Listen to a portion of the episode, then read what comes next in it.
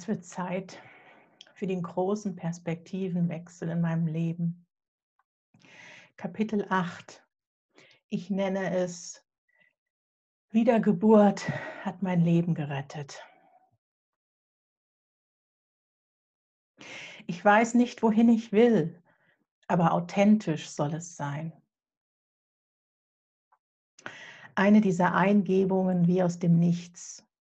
Wie zuvor die Iris-Diagnose erschien mir die Aussage vom Himmel gefallen zu sein. Nichts, was ich mir gründlich überlegt hatte. Nichts, was ich mir vom Verstand her hätte erklären können. Nach all den Jahren der Suche nach einem Ziel in meinem Leben fiel mir zu Beginn der Rückführungstherapie dieses Wort vor die Füße. Authentizität. Ich war fern davon, es wirklich definieren zu können, und ich war fern davon zu erahnen, wie wichtig es mir einmal werden würde. Erst einmal war dies meine Zieldefinition für den Einstieg in eine neue Therapie. Mit dieser Therapie verbunden sind so einige Premieren. Nicht nur, dass ich den Therapeuten zweimal unabhängig voneinander eindeutig und zweifelsfrei ausgewählt hatte und damit eigentlich eher den Zeichen gefolgt war. Ich konnte ihm vom ersten Moment an bedingungslos vertrauen. Ein unerklärliches, komplett unbekanntes Gefühl. Vertrauen in Menschen. Vertrauen in die Welt. Das war nichts, was ich aus den Erfahrungen meines Aufwachsens hatte entwickeln können. Immer war ich skeptisch gewesen. Immer hatte Mensch sich Vertrauen verdienen müssen. Vieles hatte sich zwar schon verändert, mit der inzwischen fast drei Jahre lang geübten Strategie, der Welt wedelnd zu begegnen und mit den extrem positiven Erfahrungen, die ich mit meinen drei himmlischen Helfern seitdem gemacht hatte. Ein derartiges Gefühl eines unbegrenzten Vertrauensvorschusses von der ersten Sekunde an war jedoch etwas sehr Neues. Es war aber auch etwas, das ich so annehmen konnte, Dadurch konnte ich die Hürden deutlich einfacher nehmen, die dieser Therapieansatz mit sich brachte.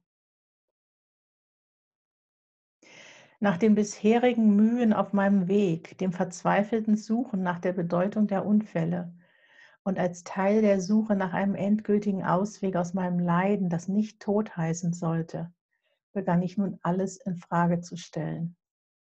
Mit einer immer stärker werdenden Ehrlichkeit mir selbst gegenüber. Und genau so musste es auch sein. Wie sonst sollte ich mich als eindeutig verstandesgeprägten Menschen sehend, wie sollte ich sonst offen sein für Rückführungstherapie? Nie zuvor hatte es Momente gegeben, in denen ich bewusst an frühere Leben geglaubt hatte. Und doch hatte es mich zu dieser Therapierichtung gezogen. Neben der genannten Zieldefinition begann ich mit der Aussage, ich trage hier Päckchen mit mir herum, die nicht meine sind. Es sind zu viele. Schnell stellte sich heraus, dass dies nur ein Teil der Wahrheit war. Ich durfte lernen, dass ich neben Ahnenpäckchen auch Päckchen trug, die aus meinen eigenen vorherigen Leben stammten. Ohne bis dahin an vorherige Leben geglaubt zu haben, war ich nun gefragt, mich an sie zu erinnern. Erinnere dich an etwas, an das du bewusst noch nie geglaubt hast. Mein Drang nach Heilung war stark und ließ zum Glück wenig Raum für Zweifel. Als anstrengend empfand ich es, dem Innen zu lauschen und Ahnungen aufsteigen zu lassen. Ein anstrengungsloses Bestreben jedoch ist eigentlich der einfachste Weg, Bilder aufkommen zu lassen, sie erscheinen zu lassen und ihnen zu vertrauen, sich bemühen, ohne sich zu bemühen. Ohne darin geübt zu sein, wurde alleine schon die Bildersuche zu einer Herausforderung, noch bevor die Inhalte es wurden. Doch es gelang. Eines der ersten Bilder, das ich vor meinem inneren Auge sah, ich lief als Krankenschwester auf einem Flussdeich. Links grüne Auen, rechts der Fluss. Dazu meine verwirrten Gedanken.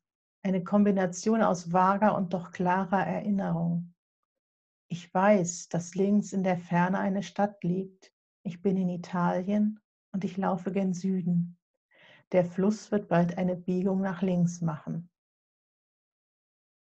Dazu die Versuche des Verstandes in diesen Momenten mitzuspielen. Das kann nicht sein. Ich kann das nicht wissen.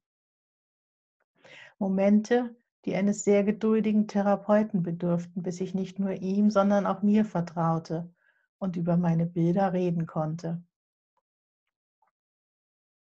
Zu Beginn durfte sich einfach alles zeigen. Es mussten nicht alte Leben sein.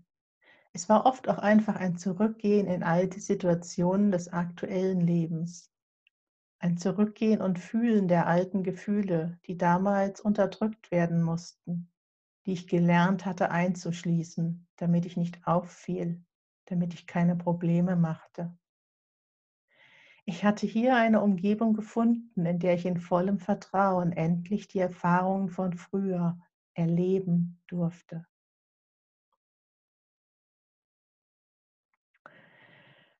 The cave you fear to enter holds the treasure that you seek. Es ist dies ein Satz, der sich mir in dieser Zeit als großes Hilfsmittel präsentierte. Ich kann nicht sagen, woher er kam, nicht gesucht und doch gefunden. Um den Schatz zu bergen, muss die Angst überwunden werden. Dies hörte sich für mich ähnlich an wie der Vergleich der Depression mit der schamanischen Reise. Die Reise durch die Finsternis ans Licht. Eintreten in die angstbesetzte Höhle, um dort den Schatz zu finden. Was war mein Schatz? ein authentisches, erfülltes Leben? Ich sprach immer wieder diese Sehnsucht nach einem erfüllten Leben aus. Rückwirkend allerdings wird mir deutlich, dass ein Teil von mir kaum daran glaubte. Genauso wie ich Authentizität benannt hatte, es aber auch gar nicht zu definieren vermochte. Mein Schatz, meine Sehnsucht war zumeist einfach nur etwas Besseres gewesen, als das im jeweiligen Moment aktuelle Leben. Was willst du?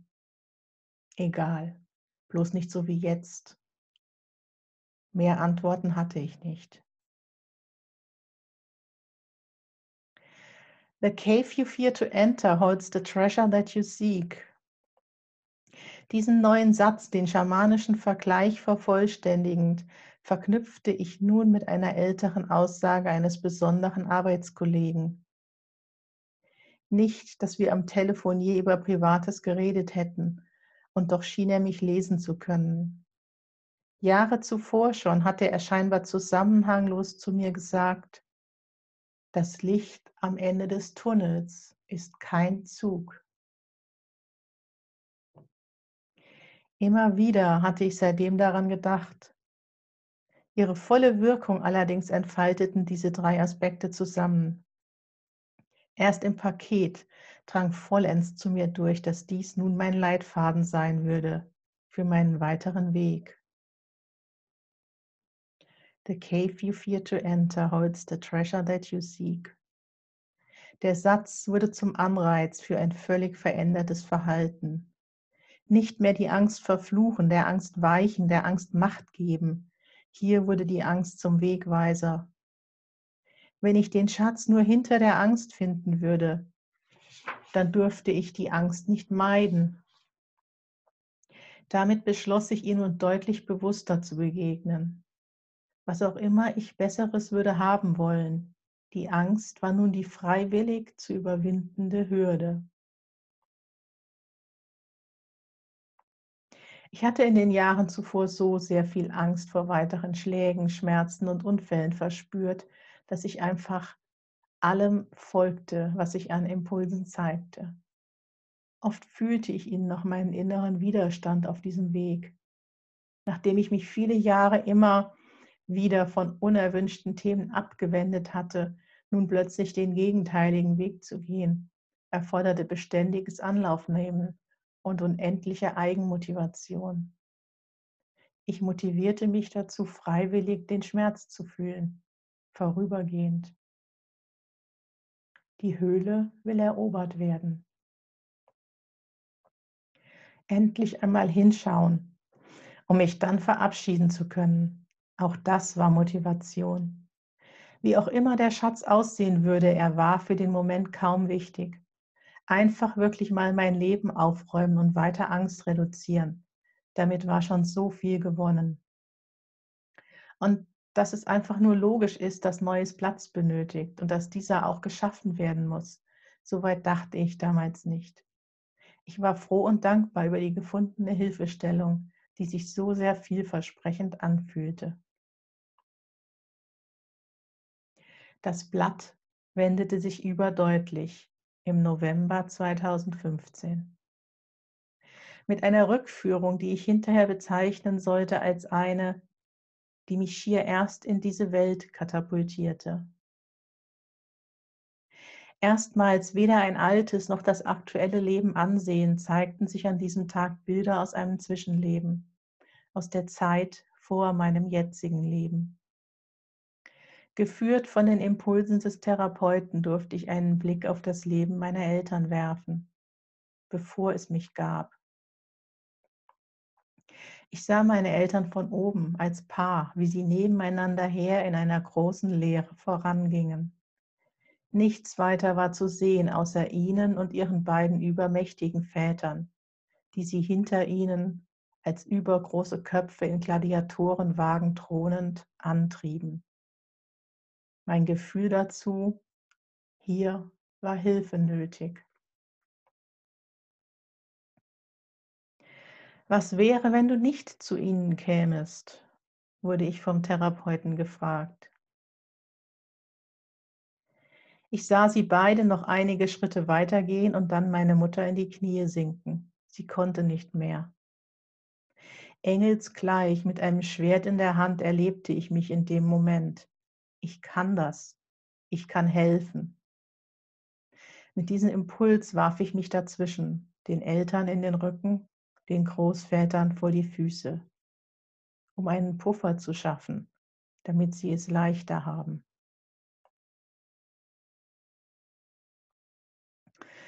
Eine kurze, unsagbar wichtige Szene, die für mich alles auf den Kopf stellte.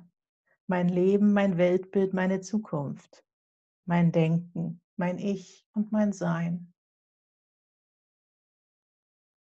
Ich wusste plötzlich, dieses Leben, es war meine Wahl gewesen. Ich war kein Opfer. Ich war mir bewusst gewesen, auf was ich mich eingelassen hatte. Diese Szene war zudem die perfekte Erklärung dafür, warum ich immer das Gefühl gehabt hatte, dass meine Familie mich zum Scheinen benutzt hatte. Genau das war der Puffer gewesen, den sie benötigt hatten. Das war der Hintergrund des Impulses gewesen, der mich meine Wahl hatte treffen lassen.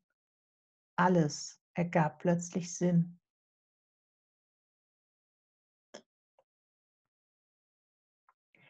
Doch der Segen dieses Rückführungstermins war damit noch nicht zu Ende. Ich bekam ein zweites Bild zu sehen, noch immer aus dem Zwischenleben. Meine letzten Worte mit dem karmischen Rat. Ich wusste auf einmal, dass die Aufgaben für das anstehende Leben mit diesem Rat abgesprochen worden waren. Ich benutzte hier auch zum ersten Mal diese Bezeichnung, der karmische Rat ein inneres Wissen, das plötzlich greifbar war. Noch Stunden zuvor hätte ich nichts damit anfangen können. Tribunalartig kam es mir vor, dieses letzte Treffen mit den Großen. Und doch auch waren wir gleichwertig. Ich spürte ein starkes inneres Drängen. Waren wir fertig? Ich wollte los. Ich sah meinen Seelenfunken an mir vorbeifliegen. Ähnlich wie mit dem karmischen Rad, auch diese Bezeichnung schien mir von einer Sekunde zur anderen präsent. Mein Seelenfunke, so schön, so strahlend und vielversprechend, ein Energieball, murmelgroß nur gleichzeitig, doch auch so viel größer und kraftvoller, wie eine Murmel in weiß und blau und braun strahlend, erinnerte er mich sofort an unseren Planeten. Wie der Anblick der Erde aus dem All, marmoriert und in Bewegung, unendlich kraftvoll, vor Energie sprühend. Die ganze Kraft des Universums schien mir darin gebündelt zu sein. Über all dem verspürte ich unbändige Freude, was auch immer ich mir als Aufgabe für dieses Leben ausgesucht hatte. Ich spürte eine überwältigende, unbekannte, unbändige Freude darauf, es beginnen zu dürfen. Freude und Neugier. Mit einem Na dann saus los des karmischen Rates fühlte ich mich entlassen.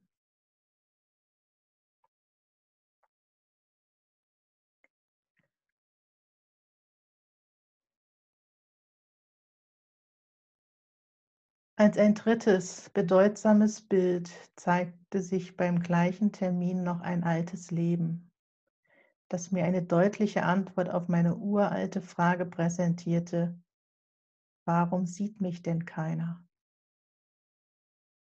Ich erblickte ein Leben, in dem ich für offene, unbedarfte Freude und mein mich zeigen mit dem Leben bezahlt hatte. Die Herrin der Burg, die Machtvolle, hatte sich daran gestört. Damals. Und heute? Eltern haben Macht. Macht mag keine Freude. Positiv auffallen ist gefährlich. Freude am Leben zeigen ist gefährlich. Deshalb zeige ich mich nicht. Ebenso viel Wahrheit steckte in dieser Erkenntnis, das aktuelle Leben betreffend. Sicherlich mag ich passiv, ungesehen gewesen sein. Ganz sicher auch habe ich mich aktiv nicht gezeigt. Und daran konnte ich etwas ändern. Nicht mehr nur fragend, warum sieht mich denn keiner? Von nun an bewegte ich mich hin zu einem, ich zeige mich. Ich für mich frei von Fesseln und Gezerre, aufstehen und wollen, sich zeigen, Freude teilen, loslassen, Zuversicht, voran. Ich für mich. Ich für mich mit Zuversicht voran. Das ist die Kurzfassung, die ich nach diesem Erleben mit ins Leben nahm. Mein Antrieb und meine Motivation für jeden weiteren Schritt hin zu mir.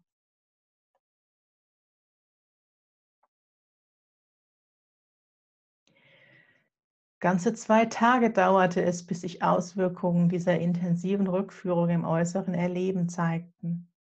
Zwei Tage lang erlebte ich ein scheinbar unauffälliges Verarbeiten im Inneren, bis plötzlich der Tod anklopfte. 15 Jahre schon hatte ich mich immer mal wieder an diesem Szenario versucht. Der Tod klopft an. Ich stellte es mir früher bewusst vor, um eine Antwort zu finden nach dem Sinn meines Lebens. Der Tod klopft an und gibt mir noch eine Stunde, einen Tag oder auch eine Woche. Was ist der Impuls? Was möchte ich noch tun, noch erleben? Hawaii? Nichts? Nie gab es ein Verlangen nach Erleben viel zu oft nur Resignation und ein, es ist okay, wir können auch gleich gehen. Und nun nach dieser Rückführung überkam ich exakt dieses Szenario während eines Spaziergangs, ohne äußeren Anlass, ohne dass graue Wolken sich gezeigt hatten. Plötzlich war dieser Gedanke da, der Tod klopft an und gibt mir noch einen Tag. Und ich denke, ach nö, Lass mich noch ein Weilchen. Grenzenloses Erstaunen folgte, dazu unerwartete Freude. Was war das denn? Ich will bleiben?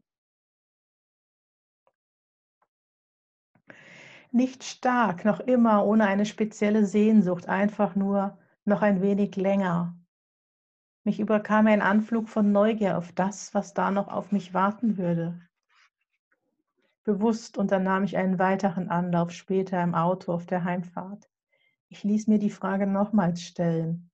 Aus mir heraus kam die gleiche Antwort. Lass mich noch ein Weilchen. Stunden später meine Augen strahlen. Fast eine Stunde lang fühlt es sich an wie Aufwachen, wie Aufwachen aus einem Albtraum, der jahrzehntelang währte. Die Augen werden lebendig, ich fühle mich strahlen, ungläubiges Strahlen. Ich finde ein Lied und ich singe, nicht leise, ich singe laut. Es war In the Garden von Charles Miles, in einer Version gesungen von Anne Murray. Ich mochte die Künstlerin. Das Lied jedoch war inhaltlich eine ebenso große Überraschung wie meine Antwort dem Tod gegenüber. Ich hatte bisher doch so rein gar nichts mit Gott am Hut gehabt. In den Worten dieses Liedes jedoch, in ihrer Zartheit und gleichzeitig Bestimmtheit, fand ich eine Geborgenheit und Freude, die perfekt zu diesem Moment passte. And he, the Son of God, tells me I am his own. Das war der stärkste Satz. Das Leben kann Blumenwiese sein. Hier spürte ich sie erstmals leicht und lebendig, noch lange nicht dauerhaft.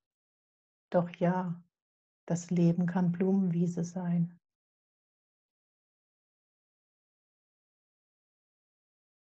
Zusammengefasst nahm ich dies als Botschaft mit für mich aus dieser Rückführung und aus den Tagen danach. Ich bin kein Opfer. Ich habe mir dieses Leben ausgesucht. Ich habe mir meine Eltern ausgesucht. Ich habe es mir ausgesucht, ihnen den Druck zu nehmen. Ich habe mich extremst auf dieses Leben gefreut. Mich zu zeigen gehört dazu. Die Freude und die Energie meines Seelenfunkens, dieses Erleben war so unendlich gegensätzlich zu meinem bisherigen Empfinden. Ein so großer Gegensatz zu der Schwere der bisherigen Jahrzehnte, dass ich es von da an einfach wissen wollte. Die Freude erschien mir der Schatz zu sein, den ich gesucht hatte. Da wollte ich hin. Nicht mehr nur mit dem Mut der Verzweiflung als Antrieb, nicht mehr nur mit ganz viel Hoffnung und einem Willen nach Verbesserung, nun kam Neugier hinzu, kindliche Neugier, die ich noch nie gelebt hatte, die durch diese Erfahrung erwachen durfte und Nahrung fand. Was auch immer ich mir als Aufgabe für dieses Leben ausgesucht hatte, ich wollte es herausfinden. Während der Rückführung schien mir die Antwort auf diese Frage verwehrt gewesen zu sein. Worauf freute ich mich so?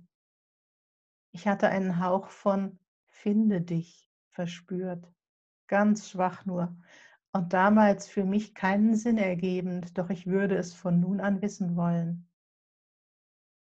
Das war die Wende, die mich schier erst in diese Welt katapultierte. Deshalb sage ich, Wiedergeburt hat mein Leben gerettet. Mein Weltbildwechsel fungierte gleichzeitig als Geburtshilfe und als Lebensretter.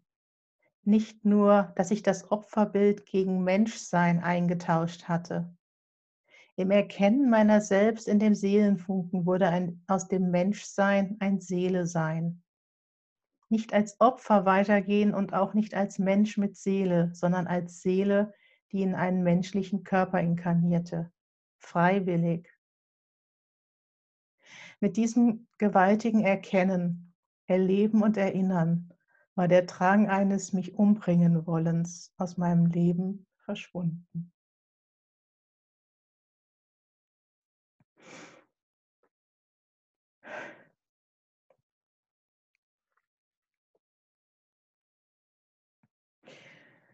Es war ebenso diese eine besondere Rückführung, die den Samen legte für das Schreiben, Schreiben, das bis dahin nie Teil meines Lebens gewesen war.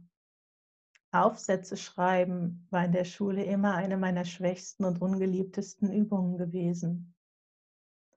Die gesamte Rückführungstherapie jedoch war so aufrüttelnd, dass weder das Reden mit dem Therapeuten noch ein stilles Nachdenken ausreichten, um die Erlebnisse zu verarbeiten. Meine Gedanken wollten festgehalten werden. Mehr als das. Nach jeder Rückführung überkam mich ein regelrechter Schreibdrang. Ich spürte Sätze in meinem Kopf, die hinaus wollten, und ich folgte diesem Drang. Selbst wenn ich gerade beim Einkaufen war, ich drehte auf der Stelle um nach Hause an den Computer. Dieses Fließen lassen aus mir heraus hatte ich noch nie erlebt. Unerwartet und anstrengungslos floss es und es gefiel mir. Ich schrieb Texte, die für mich einfach so perfekt waren. Ob ich sie nach einer Stunde, einem Tag, einer Woche oder nach drei Monaten nochmals las, immer schien mir alles perfekt. Kein Buchstabe zu viel, kein Wort, das geändert werden wollte in der Hoffnung, dass es mich weiterbringen würde, dass es für unsere gemeinsamen Termine hilfreich sein würde. Mein Therapeut bekam alles zu lesen. Er und nur er. Und dann war da diese eine Rückführung, die mich aufleuchten ließ und deren Beschreibung er so gerne veröffentlichen wollte. Felsenfest war ich noch Wochen zuvor überzeugt gewesen, dass dieses Offenbaren meines Innenlebens nie den sicheren Raum der Therapie verlassen würde. Doch ich blieb ruhig. Ich nahm seine Anfrage zur Kenntnis und verspürte keinen Widerstand. Mein Text geht in die Welt. Was für ein Gedanke. Wie, um es mir selber bewusst zu machen, sagte ich mehrfach Ja zum Veröffentlichen. Noch war es ja anonym. Als es dann wirklich dazu kam, ich derart sichtbar wurde, wurde es aufregend. Wollte ich nicht immer gesehen werden? Zitternd saß ich damals auf meinem Bett und las die erste Rückmeldung. Positiv. Wie konnte das sein? Diese Texte flossen doch einfach so aus mir heraus, einfach so und anstrengungslos. Um Anerkennung zu erlangen, muss man hart arbeiten. So war ich geprägt worden. So hatte ich es mein Leben lang gelernt. Und nun schrieb ich, leicht und frei, und es kam an. Ohne diese Erfahrung gäbe es dieses Buch nicht. Sie war ein Startpunkt, ein überaus überraschendes Geschenk, weil eigentlich wollte ich doch nur leben, meine Depressionen loswerden, Authentizität finden und ein erfülltes Leben erfahren. Hier wurde mir der weitere Weg gewiesen, nebenbei und doch unüberhörbar. Schreibtalent wurde es genannt.